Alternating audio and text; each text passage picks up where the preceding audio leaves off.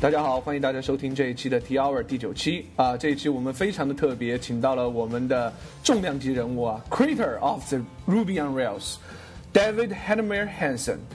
Uh, hi, David. Uh, we are very glad to have you here. And um, I have a question that um, what's your role uh, in Ruby on Rails project? Sure. So the fundamental of my involvement in Rails has been the same as it is from or has been from day one, which is I work on the stuff that I need. Uh, I create features and I fix bugs that personally affect um, the work that that uh, I'm working on, which is generally because it's involved in some sort of uh, 37 signals product. Uh, and I find that that is the the best mode of contributing to open source software is when you work on your own problems because you tend to have a much better sense, much keener sense of what is quality.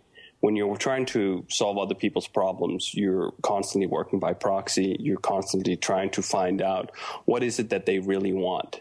And coming up with great APIs and, and great framework code of guesses like that is just not a, great way at arriving at good software. Um, it has a tendency to become overly convoluted, uh, too many options, too many configurations, because you're trying to make things flexible for all the possible maybes that exist out in the world.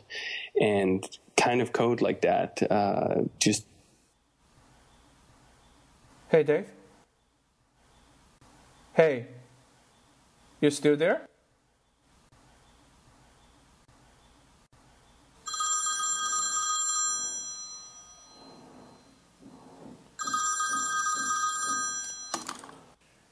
Hey, Dave. Yeah, what's up? What? You're going to racing? You kidding me? Okay. Uh, okay. So when you have time, you can call me, and we can continue recording this podcast. Is that okay?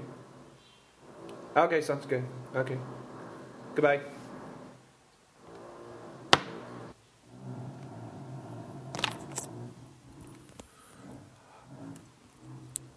呃，各位观众，呃，大家好，呃，很不幸的，这个 Dave 说他要去赛车了，然后呢，看来这期节目没有办法继续录下去。